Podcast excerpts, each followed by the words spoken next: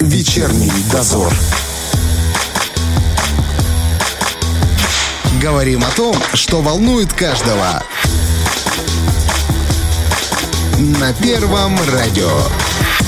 17.11 в Приднестровье. Валентина Демидова и Роман Трощинский работают в вечернем дозоре. И сейчас мы будем говорить о молодежном экстремизме. Мы уже поднимали эту тему однажды с российскими экспертами. Теперь поговорим с нашими. Пообщаемся и узнаем, что вообще молодых людей толкает на экстремистские поступки. Вообще откуда берется такой настрой. Ну и, конечно же, что можно с этим делать. У нас сегодня в гостях начальник управления молодежной политики и социально-психологической поддержки ПГУ Илона Васильевна Клименко. Здравствуйте. Здравствуйте. И представитель Республиканской общественной организации «Союз ветеранов органов госбезопасности ПМР «Честь» Николай Иванович Петров. Здравствуйте. Здравствуйте. Давайте вообще определимся, а, что такое молодежный экстремизм. Потому что, понятно, о нем многие пишут, о нем многие говорят, но все-таки, что под ним именно понимается? Вы имеете в виду в Приднестровье тоже, да? Ну, в первую Коснемся, очередь, да. да. Если мы говорим, то, конечно. Ну, ну, если говорить вот честно, я не очень понимаю значит, вот, актуальность вот так называемого вопроса молодежного экстремиста для, Приднестровья, для нашего Приднестровья. Ну, я не знаком, допустим, с какими-то группировками скинхедов у нас, там, рэперов или там национал-большевиков, нацистов, значит, да. У нас даже э, футбольные фанаты, когда проигрывает их э, любимый клуб «Шериф», значит, да, то они не поломали ни одного значит, там стула на стадионе. Э, ну, они такие тихие у нас и мирные. Но если говорить полностью серьезно на эту тему, то нужно понимать, что экстремист подразделяется на три вида. Это политический, национальный и религиозный. Так вот, даже религиозный экстремизм в таком, что ли, э, ну, э, радикальном мусульманском проявлении, значит, да, он для нас тоже... Ну, Почему такая... мусульманском? именно? Ну, мусульманском, потому что ну, это на экране более-менее всегда такая заметная угу. картинка, которую люди, значит, воспринимают обязательно, значит, угу. с вот этими радикалами, значит, да, то вот для нас, допустим, да, ну, я хорошо, если опустим мусульманский, значит, да, то он э, для нас тоже, ну, не является такой злободневной и жгучей темой. А вот политический национальный, он имеет место быть. И это прежде всего связано э, с нашими соседями Украины и Молдовой. Ну, на угу. Украине вы все знаете, да, что творится. Там э, нацбаты, там всевозможные, значит, националистические организации просветают, бандеровские, э, там и информационные ресурсы, куда попадают даже наши, так сказать, руководители государства, да. Ну, Молдова, значит, наша любимая с вами, рядом с нами наши соседи, у них тоже еще вот буквально в 80-х, 90-х годах, вы помните, да, что они кричали, то русских за Днестр, а евреев, угу. значит, в Днестр. Это является национальным экстремизмом, значит, да. И вот, вот эта вот опасность для нашей молодежи, чтобы наши молодые люди, которые сейчас вот обучаются в вузах, э, э, они не попали вот в их вот эти вот экстремистские организации. Ну, а вообще, вы прям говорите так, как будто у нас вообще нету таких проявлений, вообще никаких. Разве это так? Ну, что такое экстремизм? Ну, я же вот назвал в да, начале. У так. нас есть скинхеды? У нас были скинхеды в огромном количестве. В ну, мою бытность, да, в 2000-х, это когда год, было? В 2000-х годах. Ну, в 2000 мы говорим уже про сегодняшний период, правильно? Угу. Вот сейчас, допустим, не знаю таких организаций. Они у нас э, как-то где-то собираются, у нас какие-то клубы есть. Ну, наверное, нет, этого я не наверное, знаю. Наверное, нет, я тоже этого не знаю. Угу. Вот, если вы знаете, расскажите, я тогда... Ну, насчет футбольных фанатов, например, я с вами совсем не согласен. Ну, Среди а... них довольно большое количество... Значит, вот экстремизм – это то, что, значит, вот э, заставляет силой, понимаете, кого-то э, каким-то действием. Угу. Но они у нас стихии. Я же говорю, они даже ни одного стула не поломали. Угу. Ну и тогда получается, если мы об этом говорим, то получается, что вся опасность приходит только извне к нам в Да, я считаю так. Это очень интересно получается. А почему? Хорошо, тогда вопрос, почему? Чем Приднестровье такая интересная и уникальная страна, да, что в ней нету вот таких вот ну, сильных проявлений Не надо рассказывать, да, про русский там форпост там, и так далее, значит, что у нас здесь русский мир, и что всем выгодно взорвать здесь ситуацию. Вот экстремистская тема, она угу. именно такая. Вот ее, эту, э, с помощью экстремизма внешние э, силы попытаются взорвать, взорвать внутреннюю тематику. Хорошо, а в чем обычно проявляется экстремизм? Ну вот если говорить именно о проявлениях его. Да, мы в целом говорим сейчас о тех группах молодых людей, которые могут им заниматься. А в чем это могло бы проявляться? Чтобы, понимаете, а, есть разница между, например, а, молодой человек вышел и сказал, что ему не нравится а, действующая власть, к примеру, да? Ну, у нас были такие случаи. Это экстремизм? Ну да, когда призывы к, насильственной, ну, к насильственному свержению власти, это тоже является экстремизмом. А что еще является? Ну, какие-то внешние действия, если они будут тут ломать и крушить, значит, у нас витрины, сжечь, значит, там э, машины, переворачивать, значит, магазины бить, вот это тоже будет являться экстремизмом. Все равно не понимаю. Я не понимаю, где разница между экстремизмом и где разница между, э, например, там, политическим его волеизъявлением или просто ну, между вот смотрите, его... Вот смотрите, значит, вот, допустим, э, политики молдавские и их, значит, уонистские организации, они постоянно твердят нам о, о том, что нашу государственность нужно уничтожить, так. что мы не имеем права существовать. Так. Это является политическим экстремизмом, безусловно. Вот э, они э, запрещают, чтобы на русском языке там разговаривали у них, там, ну, если вы в Молдову поедете, значит, там же тяжело угу. в государственных учреждениях подать, допустим, там заявление на русском языке, с вами там никто не будет разговаривать. Угу. Это тоже является проявлением национального экстремизма. Именно экстремизма? Да. А они сами считают по-другому. Ну, они считают по-другому. Так вот, я и пытаюсь понять, где все-таки экстремизм, а где нет как бы, чтобы это не получилось, что просто это с разных точек зрения, понимаете? С нашей точки зрения ну, так, с другой точки зрения Разница, так. конечно, есть. Да, я пытаюсь просто, поэтому я и спрашиваю, я хочу определить, где вот одно, а где другое. Может, вы подскажете? Давайте мы начнем, наверное, Давай. с психологической точки зрения говорить Давайте. о том, что есть такое направление психологии, экстремальной психологии, которое изучает феномен, именно психологический феномен самого проявление экстремизма угу. и говорит о том, что в чем заключается он? В том, что проявляется насилие по отношению либо к одной личности, либо к группе людей, да, или социальной угу. группе в целом. Угу.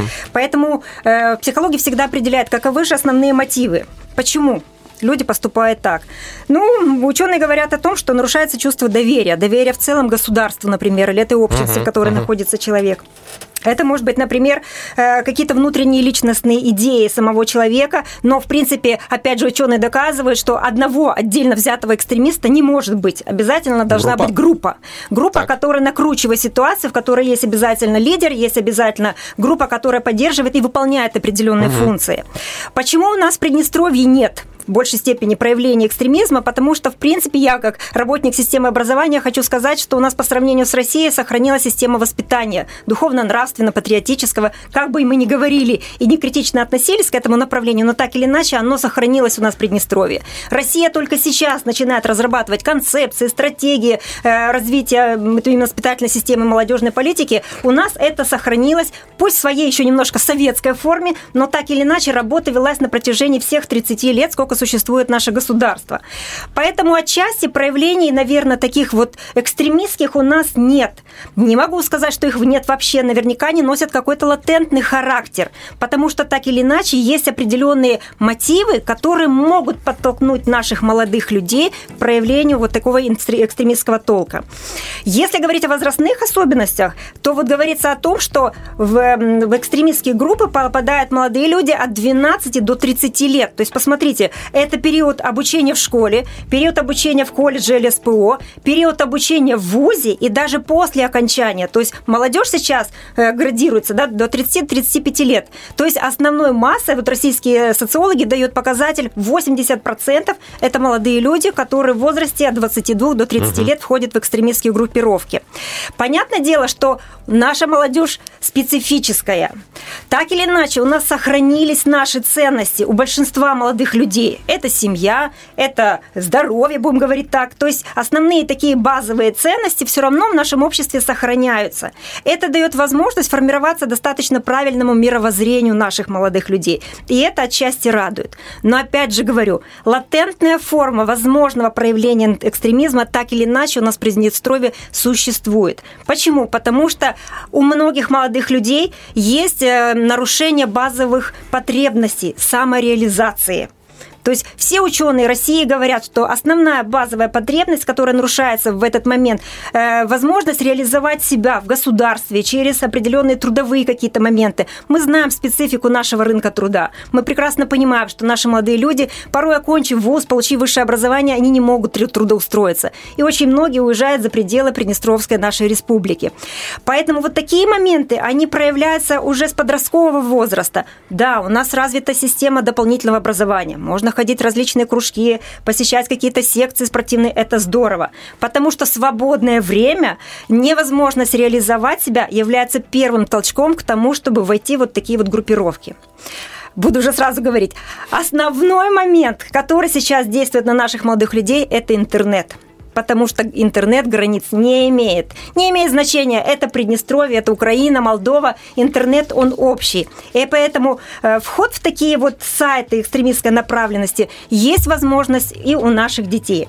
Последние данные, вот я слушала вебинар именно по экстремизму, который был в Российской Федерации, они говорили, что за период уже января-февраля возросло огромное количество, увеличилось молодых людей, которые входят на сайты в экстремистские группы, экстремистской направленности. То есть там шла прям диаграмма, которая показывала, насколько увеличивается количество молодых людей, которые посещают эти сайты. Одно дело посетить один раз, посмотреть, а потом идет постепенное взаимодействие с сотрудниками, которые начинают манипулировать, искать болевые точки, а у нашей молодежи много болевых точек, на которые можно нажать для того, чтобы в дальнейшем они опять же могли войти в такое вот направление деятельности. А кто обычно возглавляет вот эти группы? Вы говорите, что на них давят, да, организуют? Да, конечно. Все равно они обладают знаниями психологии воздействия на личность, поэтому они угу. находят какие-то потребности, которые не реализованы у молодого человека, находят возможность э, дать, почувствовать себя значимым, да, в первую очередь для молодого человека необходимо быть значимым. И поэтому кто? Конкретно мы не знаем, кто. Это те люди, которые обучены, которые э, набирают группировки для того, чтобы в дальнейшем, может быть, вот так, как говорю, латентно, в какой-то момент щелчок произойдет, придет, и мы скажем, откуда же это у нас все произошло. Всякое может быть. Есть какой-то портрет, вот скажем так, типичного экстремиста, человека, который наиболее подвержен вот этому влиянию извне? Э, опять же, на данных психологических исследований Российской Федерации, которые дают последние года, будем говорить так, 80 на 20 – это молодой человек. То есть молодые люди в большей степени юноши подвержены влиянию. Во-вторых, это возраст, я уже сказала, в районе 22 лет 14-30, ага. то есть это молодой человек. Сказать, что интеллектуальные нарушения у него не обязательно, потому что, опять же, мотивы могут быть разные. Для кого-то мотив – это материальный, для кого-то стать ага. лидером, проявить себя. То есть, опять же, нельзя четко сказать, это э, ярко демонстративно выраженная личность, которая хочет проявить себя в чем-то, либо это вот такие тихие ребята, которых в школе и не видно, и не слышно, и в какой-то момент они проявляют себя в агрессивных каких-то моментах, проявляет какие-то вот негативные, э, деструктивные, может быть, явления в школе, в социуме и так далее. То есть а... портрет такой обобщенный, в принципе. Обычно, знаете, вот все-таки вы упомянули, но обычно, когда представляют СМИ, показывают, это либо человек с э, низким социальным статусом, статусом да. да, либо наоборот да, золотая, золотая молодежь, молодежь которая да, бесится, да, а, либо всегда говорят, что это реально какой-то человек не слишком умный, умный человек да, вот на это не пойдет. градация. Сказать в процентном соотношении не могу, но про золотую молодежь, ага. наверное, не у нас, скорее всего. Ну, да. Это это, скорее всего, в Российской Федерации, в больших мегаполисах, они проявляют такие тенденции для того, чтобы показать, насколько они независимы, для сколько, ну, показать какие-то яркие свои черты, допустим.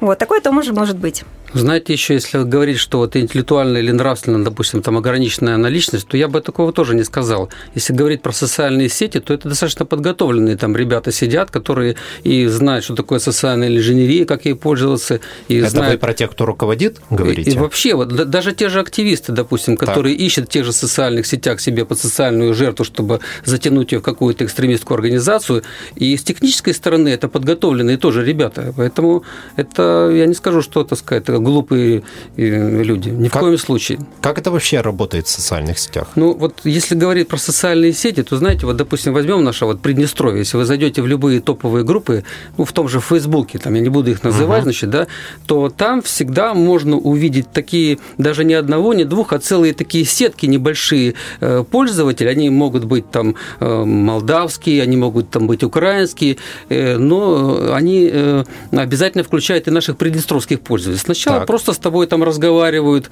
ищут определенные темы, можно ли там зацепить тебя за какую-то идеологию, потом переходит э, в личную переписку, уже после приглашают тебя обязательно, так сказать, где уже проходит какая-то вербовка такая, так скажем, да, э, приглашают тебя в закрытые группы. Но уже личная встреча, это уже личная встреча, где уже будет конкретно происходить вербовка, уже смотреть, как э, человек реагирует, это уже более такая дальняя перспектива. Так все-таки на территории Приднестровья выявлялись такие случаи? Ну, э, вы знаете, я вам скажу, приведу такой пример. Вот если вы помните... Да, я, я быстренько объясню, почему. Потому что, когда ты смотришь на социальные сети, если ты читаешь определенные паблики группы, да, ты можешь чуть ли не каждый там третий пост в некоторых пабликах воспринять как экстремистский, да, и в этом случае тебя удивляет, почему тогда они, эти группы, до сих пор остаются рабочими. Ну, почему они рабочие? Ну, вот я вам так скажу, вот если вы помните, было, сначала приора приведу, потом коснемся этих социальных групп. Вот помните, был такой у нас Союз Приднестровцев Украины? Я нет, не помню. Ну, вы не помните. Это было несколько лет назад, значит, да, то вот у них тоже, значит, э, э, это, это группа, это сообщество, так. значит, этот союз, он состоял из бывших приднестровцев. Это были бизнесмены там разного угу. пошива, значит, там средние или мелкие. Это были журналисты, это были даже бывшие сотрудники силовых структур они на, в наших приднестровских социальных группах, там, в Фейсбуке, допустим, там еще некоторые а, группы. Они... они находились на территории Приднестровья? Нет. То у есть это всех, которые все У них у всех были проблемы Все, с нашим понял, законом, да. они эмигрировали на Украину, и, и там в эту благодат, благодатную почву, значит, вот этих вот э, частей вот этой бандеровской угу. Украины, они туда, э, так сказать, э, впитали все это дело и оттуда вели свою вот эту вот различную деструктивную деятельность. А, и а, вот эти вот люди, они, значит, э, в этих наших социальных групп, определить, где он находится за рубежом или здесь, uh-huh. могут только специалисты, значит, это достаточно такая сложная работа. Они оттуда сначала выискивали потенциальную себе жертву, потом с ней начали работать в личку, и только потом, когда они приезжали на Украину, они там пытались его, ее вербовать. Uh-huh. И они дошли до того, что э, один из них активистов, он сейчас, кстати, работает в Киеве, значит, он призывал э, к насильственному свержению власти у нас здесь Приднестровье. Ну, государство отреагировало, он был арестован, значит, там осужден там, и так далее. Сейчас, по-моему, эта группа уже даже не существует. Ну вот технология у них была такая. Они создали uh-huh. там общественную организацию, и оттуда, из-за рубежа, здесь, на наших э, платформах информационных работали, выискивали вот эту вот молодежь, или не молодежь даже у них была, там более постарше, вот там 30 лет, может, даже еще старше были люди, они их пытались затянуть потом к себе, кто деньгами, э, кого деньгами покупали, ну, некоторых вербовали на идеологической основе. Почему до 30 лет? Что потом происходит? Потом человек взрослеет, безусловно.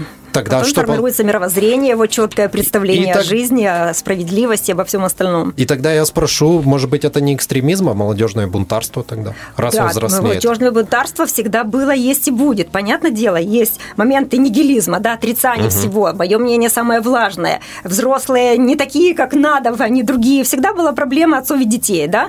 Но когда это переходит определенные границы, так или иначе проявляется насилие. Вот насилие уже показатель того, что человек стал, ну, приверженцем экстремистской деятельности. И сразу хочу сказать о механизме изначальном. Почему формируется такое вот отношение э, безразлично к окружающим людям, возможность проявления насилия? Потому что изначально у каждого из нас есть недовольство какое-то, э, представление о социальной справедливости, о том, как она нарушается у нас. Любой человек при взаимодействии, да, вот как мы говорили сейчас, лидер какой-то группировки, в интернете может найти эти моменты. Потом формируется образ другого, я и другой. Ага. Другой не такой, как я, значит, он плохой. И потом происходит дегуманизация человека. То есть, если он другой, если он чужой, следовательно, можно поступать с ним совершенно, как ты считаешь, нужным.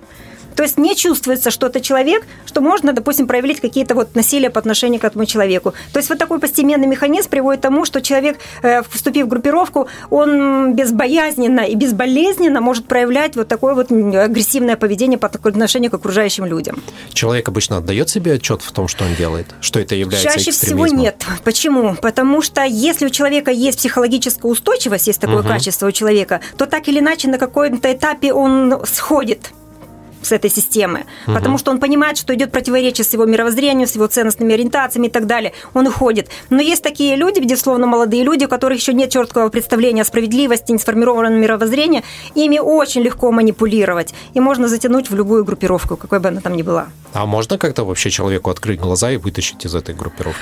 Э, это уже достаточно ну, сложный процесс потому что уже сформированы представления о справедливости, о жизни, мировоззрении, и поэтому угу. вытянуть потом достаточно проблематично. Поэтому мы говорим о профилактике, для того, чтобы у молодого человека был какой-то иммунитет, чтобы он не вошел, не попал в эту группировку. Вспомните, я всегда вспоминаю ситуацию с синими китами. Всегда вспоминаю. Казалось бы, наше общество такое замечательное, чудесные дети, но все равно подростки подвержены влиянию. Потом они вон прыгают с крыши, неизвестно, что делают, режут себе руки. Это примерно такая же форма взаимодействия, воздействия на личность молодого человека, который еще не сформирован до конца. Тогда давайте поговорим о методах профилактики. Между прочим, синими да. китами занималось Министерство госбезопасности в свое время. Вот угу. они нашли этих людей, они внедрялись в эти сотрудники внедрялись в эти группы, выискивали, и потом уже, так сказать, передавали это дело в Министерство внутренних дел, и они арестовывали этих людей. Проблема в том, что в большинстве таких случаев, да, мы не обсуждаем эти темы, мы не обсуждаем их широко. Есть сама проблема, это проблема, кстати, не только СМИ, это проблема в том числе и органов безопасности ввиду их закрытости дел. Но есть всегда проблема, есть вот ситуация, которая, а вот разрешение ее чаще всего мы не видим, да, и органы э, госбезопасности, их деятельность, мы, к сожалению, очень часто ее не видим. Это точно так же и в России происходит, и во всем ну, остальном. Да. Это жаль. Если бы мы видели работу и понимали, как решаются бы эти все проблемы, нам было бы более понятно, что действительно вот здесь проделана такая работа. Очень часто бывает такое по новостям, когда ситуацию выдают за одно, по факту оказывается совершенно другое после проведенных всех дел. Но мы запомнили то, что выдали. И вот это вот есть небольшая. Но все-таки к профилактике сейчас небольшой перерыв и продолжим. Вечерний дозор. Илона Васильевна Клименко и Николай Иванович Петров у нас в гостях. Говорим о молодежном экстремизме. Давайте поговорим о борьбе с ним. Давайте еще раз уясним один момент. Если человек попадает в эту зависимость, если человек попадает в такие группы, можно его реально все-таки вывести оттуда или нет? Почему я еще раз спрашиваю? А, мы в прошлом году общались с российскими специалистами, они рассказывали способы, как это все-таки можно сделать. Они рассказывали о том, что человека удерживают в этих группах чаще всего, имея определенный компромат на этого человека, и это заставляет заставляет его, но все-таки способы есть. А как у нас мы этим конкретно не занимаемся, потому что как такового экстремизма угу. мы как в республике нашей не имеем. Поэтому понятно, что психологической точки зрения, безусловно, мы понимаем, что есть методы профилактики, есть методы вывода да, из угу. этой ситуации. Поэтому у нас в республике в системе образования мы в большей степени занимаемся профилактической работой, для того, чтобы молодые люди не попали в такие вот жизненные сложные ситуации, понимали, как выходить, если ты попал в какую-то созависимость с другими группировками, угу. например. Поэтому профилактическая работа конкретно наша занимается как психолога в большей степени заключается в том, что мы учим молодых людей понимать самого себя, понимать свои мотивы, четко строить свои какие-то жизненные перспективы для того, чтобы добиться, например, карьерного или жизненного успеха. Это первый способ. Второй. Это как реализовано? Через работу психолога? Это именно? работа психолога, групповая, индивидуальная, безусловно. Психолог успевает охватить, например, у нас же обычно в школе Не один успевает. психолог. Понятное дело, что, конечно, надо охватывать, безусловно, э, ну вот именно если методы саморегуляции, мы охватываем практически всех, начиная с начальной школы. Психолог, психолог работает с детками для того, чтобы так. они учили преодолевать какую-то внутреннюю тревожность, например, ситуативную тревожность во время экзамена. Угу. Эти все методы, они в дальнейшем помогают преодолевать, преодолеть какие-то ну, свои внутренние проблемы. То есть вот угу. эти моменты, они очень важны. Почему молодые люди попадают в такие группировки? Потому что порой они не могут разобраться с самим собой, с тем социумом, в который они попали, и не умеют наладить конструктивное взаимодействие. Для них агрессия и конфликт – это норма жизни. И вот как раз умение разрешать правильно конфликтные ситуации, умение преодолеть свою внутреннюю агрессию – это те способы психологические, которые мы учим молодых людей, э, учим детей э, в школьной среде для того, чтобы они обладали этими навыками. Дальше. Очень негативно одно время относились к слову толерантность. Вот какое-то вызывала она угу. такую агрессию. Как ни крути, но толерантность – это все равно э, нормальное принятие другого, иного другого. И поэтому вот эти социально-психологические тренинги по формированию толерантного отношения к окружающему миру, к другим, к себе, это очень здорово, потому что, проводя их, молодой человек учится взаимодействовать с другим человеком, принимать его таким, какой он есть. Не обязательно это связано с национальностью или с религией, просто другой человек, и это уже здорово.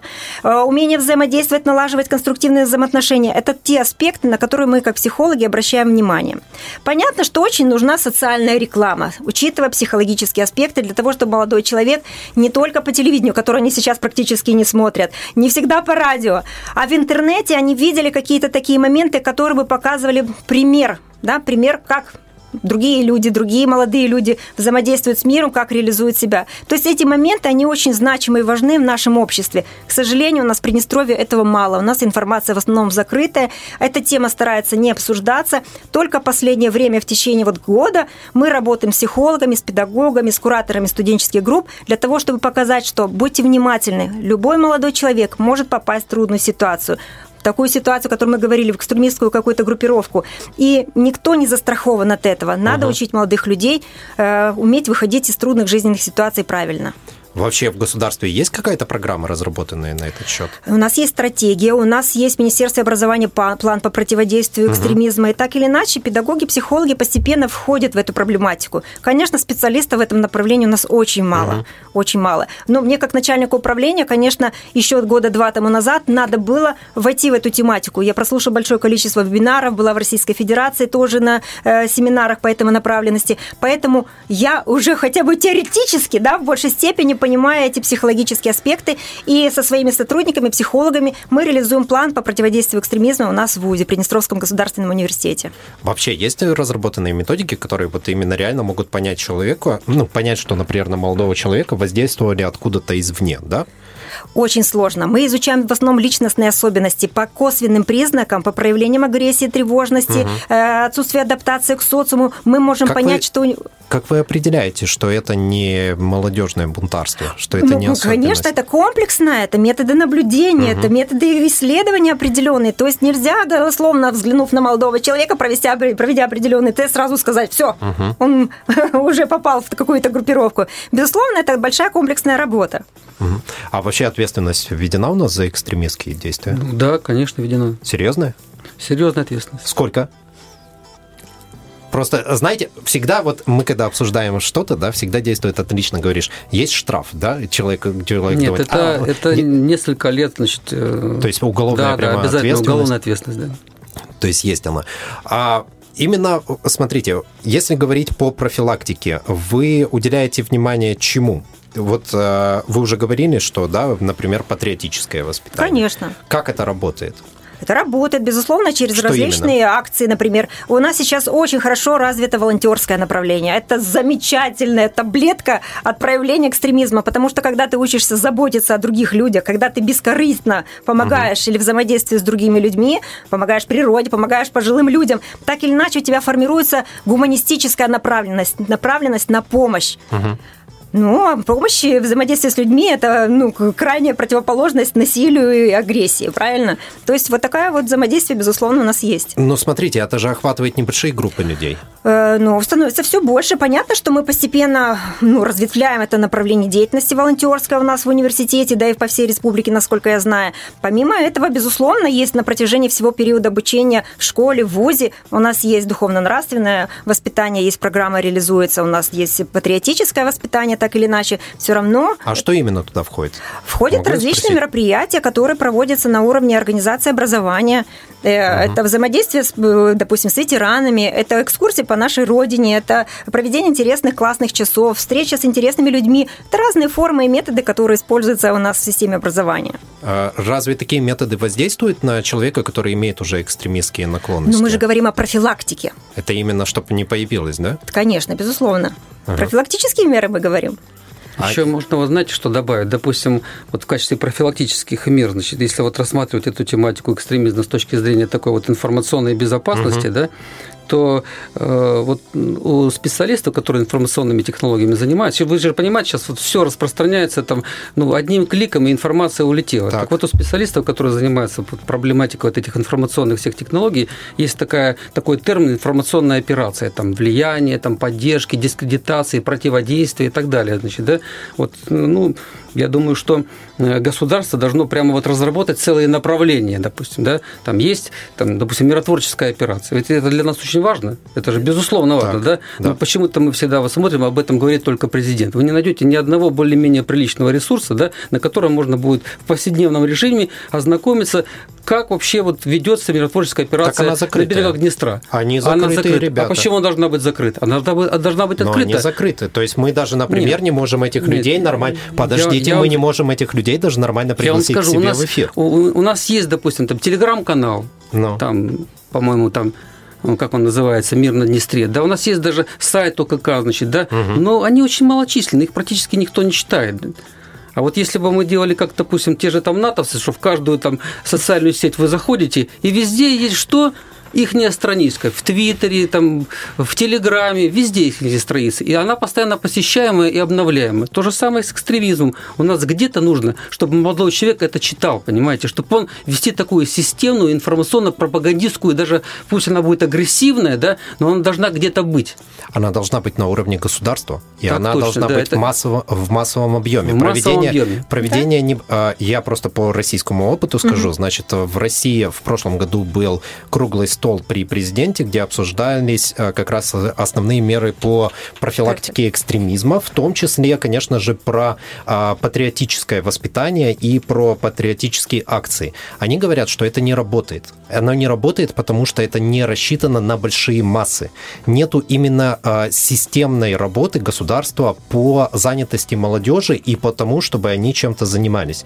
Именно они говорят, что это должна быть общегосударственная программа, не отдельные мероприятия, а именно общегосударственное. Точно так же, как вы предлагаете в интернете да. освещать деятельность. Как я предлагаю всегда поднимать эти темы э, на телевидении, на радио, потому что они не замыливают глаза человеку, а они показывают, что эта проблема есть и что о ней надо говорить. Да, возможно, сейчас она не проявляется, но это не значит, что ее не проявится. И если мы сможем наносить упреждающие удары, то тогда мы этому поможем.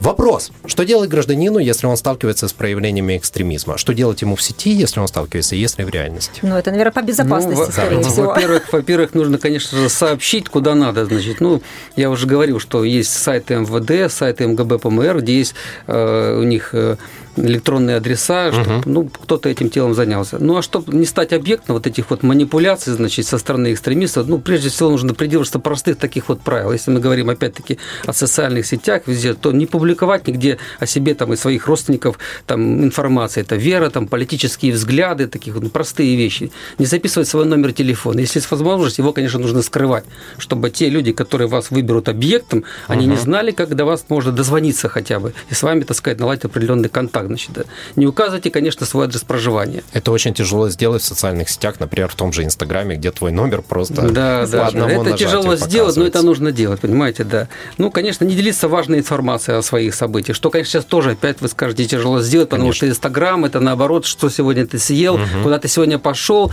значит, все это полностью скрывает, все эти темы. Значит, ну, не вступайте э, в подробный диалог значит, с незнакомыми людьми. Ну, простые хотя бы такие вещи. Если вас приглашают в какую-то группу закрытую, если она подозрительная, да, угу. но, конечно, тоже этого делать не надо. Тяжко это делать, когда ты молодежь. Тяжко, тяжко, да. Но это нужно делать. Для этого должны быть специализированные подразделения, которые бы, они должны быть и в системах силовых структур, значит, и которые должны заниматься этой темой.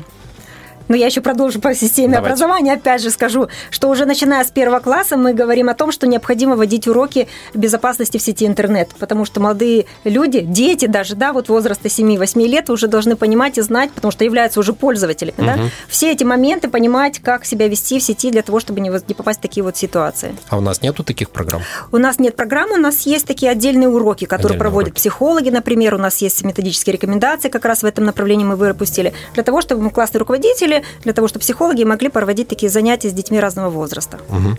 Но э, это все-таки эти программы разрабатываете вы или их государство вам разработало? Э, ну, Министерство просвещения, Министерство нас, просвещения. да, республиканский совет по психологии мы разрабатываем. Все-таки, мне кажется, это все-таки должна быть более Безусловно, такая работа. конечно. Да. Ну, и особенно и рук, я понимаю, тоже не хватает. То не есть хватает.